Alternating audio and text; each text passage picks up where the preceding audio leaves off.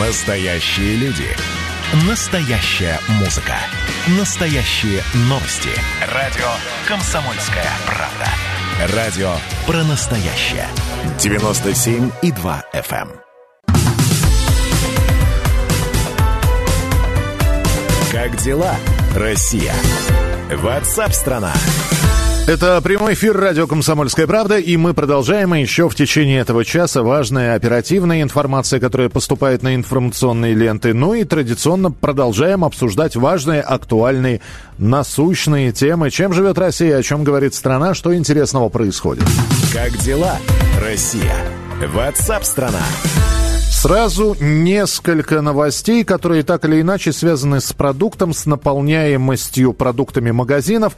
Во-первых, Ассоциация компаний розничной торговли, в которую входят крупные торговые сети «Магнит», «Лента», э, X5 Group, ну и прочие, заявили, что они не готовы э, к выполнению законопроекта от Минприроды. Ну, точнее, как не готовы. Значит, у Минприроды есть законопроект об ответственности производителей за будущую утилизацию товаров и упаковки. Законопроект экологичный, правильный, но при этом, что говорят в Ассоциации компаний розничной торговли, что этот законопроект создает риски ухода торговли в серую зону, и что с большой долей вероятности это может привести к пустым полкам в магазинах и к сокращению выбора в ассортименте интернет-магазинов. В общем, ритейлеров не устраивает положение документа о запрете на продажу товаров, не включенных в специальный реестр в рамках системы учета отходов. Это, во-первых. Во-вторых, мы про погоду с вами регулярно говорим. Где-то заливает как в Европе сейчас, где-то сейчас шпарит жара. И вот нам из Ростова совсем недавно, в Ростовской области жара 42-43 градуса при заявленных 38-39. Стали снова говорить о засухе. Традиционно от засухи летом больше страдают зерновые, но в ближайшее время цены на зерновые у нас будут ниже, чем в прошлом сезоне, по крайней мере, так обещают э, аграрии. С другой стороны, под вопросом урожай сахарной свеклы. Под вопросом э, урожай еще нескольких сельскохозяйственных культур. И это все вызывает, конечно, вопросы о том, а будут ли э, вот такие вот условия э, хорошей почвой для того, чтобы повышать цены. С нами на прямой связи Сергей Лисовский, член экспертного совета по агробородовольственной политике и природопользованию при Совете Федерации. Сергей Федорович, приветствую, здравствуйте. Да, добрый день. Что будет с ценами в этом году? Вот вопрос прямо в лоб. Я думаю, что если не будет э, каких-то особенных катаклизмов, то в период уборки урожая, наверное, цены у нас все-таки не будут расти, а на ряд позиций могут и снизиться. Самое главное, что будет позже, зимой и весной следующего года. Здесь вопрос, потому что объемы могут сократиться за счет да, вот, неблагоприятных погодных условий. Более того, эти условия э, не только в России сложные, но они и в европейской, э, и в Европе сложные, и в Азии, и в Южной Америке. То есть по всему миру, в общем, идут нестандартные климатические э, условия проходят. Поэтому mm. вполне может быть, что пострадая уже э, Америка объявила о снижении урожая мирового зерновых. Пока не так много на 3%, но это при учете огромного объема урожая по всему миру, в общем, эти 3% в абсолютной величине достаточно большие. Поэтому э, можно предполагать рост э, стоимости зерна, но вы знаете, да, у нас сейчас ввели экспортные пошлины, поэтому, по-видимому, правительству удастся удержать цены на более-менее приемлемом уровне. А от зерна у нас э, и дальше все растет. То есть зерно – это корма, а корма – это животноводство, да, это и мясо птицы, и свинина, и говядина, и молоко, и другие производные. Да. Переработка, поэтому... Сергей Федорович, но когда говорят, когда говорят, ну, значит, экспортные, э, экспортные подставки можно немножечко подсократить, но при этом мы же понимаем и э, вспоминаем опять эту преслопамятную историю с подсолнечным маслом и сахаром, когда э, президент сказал, что даже на внутреннем рынке у нас производители пытаются свою продукцию подтянуть к мировым ценам. А вот с этим что делать?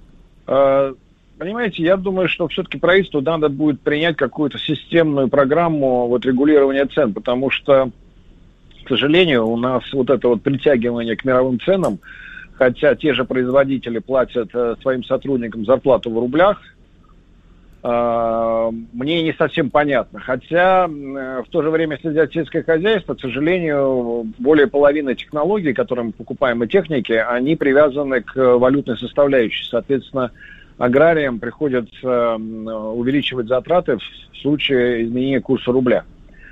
И тут их понять можно. Мне вот совершенно непонятно, например, почему у нас удобрения растут каждый год на 20-30%. Я помню 2014 год, когда скакнул э, курс э, рубля почти в два раза, и в 2015 году э, стоимость удобрения выросла на 50-60%. Был большой скандал, мы в Думе проводили в Совете Федерации много заседаний, нам удалось а, определенным образом снизить этот рост, но все равно 25-30% мы получили. Причем мы спрашивали производителя удобрения, а почему у вас, э, ну понятно, курс рубля изменился, но у вас же все, у вас э, сырье, из которого производите, вы покупаете за рубли, оборудование у вас все уже есть. Зарплату вы платите налоги в рублях. Причем здесь э, курс доллара к рублю и рост стоимости удобрений. Нам этого не объяснили, но тем не менее все равно этот рост постоянно есть. Поэтому мне кажется, вообще не кажется, что настало время, когда нашему правительству надо будет очень системно подойти, чтобы таких скачков в зависимости от курса рубля у нас э, ни на продовольствии, ни на других рынках не было. Ну, последний случай это со стоимостью стали, да, металла, почти на 100%. Опять же, ссылаются на мировой рост цены хотя все производят у нас за рубли и платят за все рублями. Э, и, к сожалению, поздно спохватились. Только через полгода, как цена выросла. Тут же еще в чем проблема? Вот сталь подняли цену, другие на нее не начинают смотреть. У нас сейчас э, выросла на 40% э, древесина. Дальше смотрят. У нас сейчас кирпич вырос на 40-50%. Это к чему приведет? Что через год мы с вами будем иметь, во-первых, стоимость, рост стоимости жилья, во-вторых, мы будем иметь рост стоимости продовольствия, потому что чтобы производить продовольствие, надо много строить. А, соответственно, все эти, э, весь этот рост цены окажется в продовольствии. То есть на сегодняшний день, конечно, настала серьезная необходимость создания вот этого единого центра, который бы мониторил рост стоимости во всех отраслях, потому что надо понимать, что рост стоимости в любом, э, в любой отрасли экономики в конечном итоге оказывается в продуктах. Ну, та, та же сталь, да, тот же металл. Понятно, что сколько металла потребляет э, сельское хозяйство.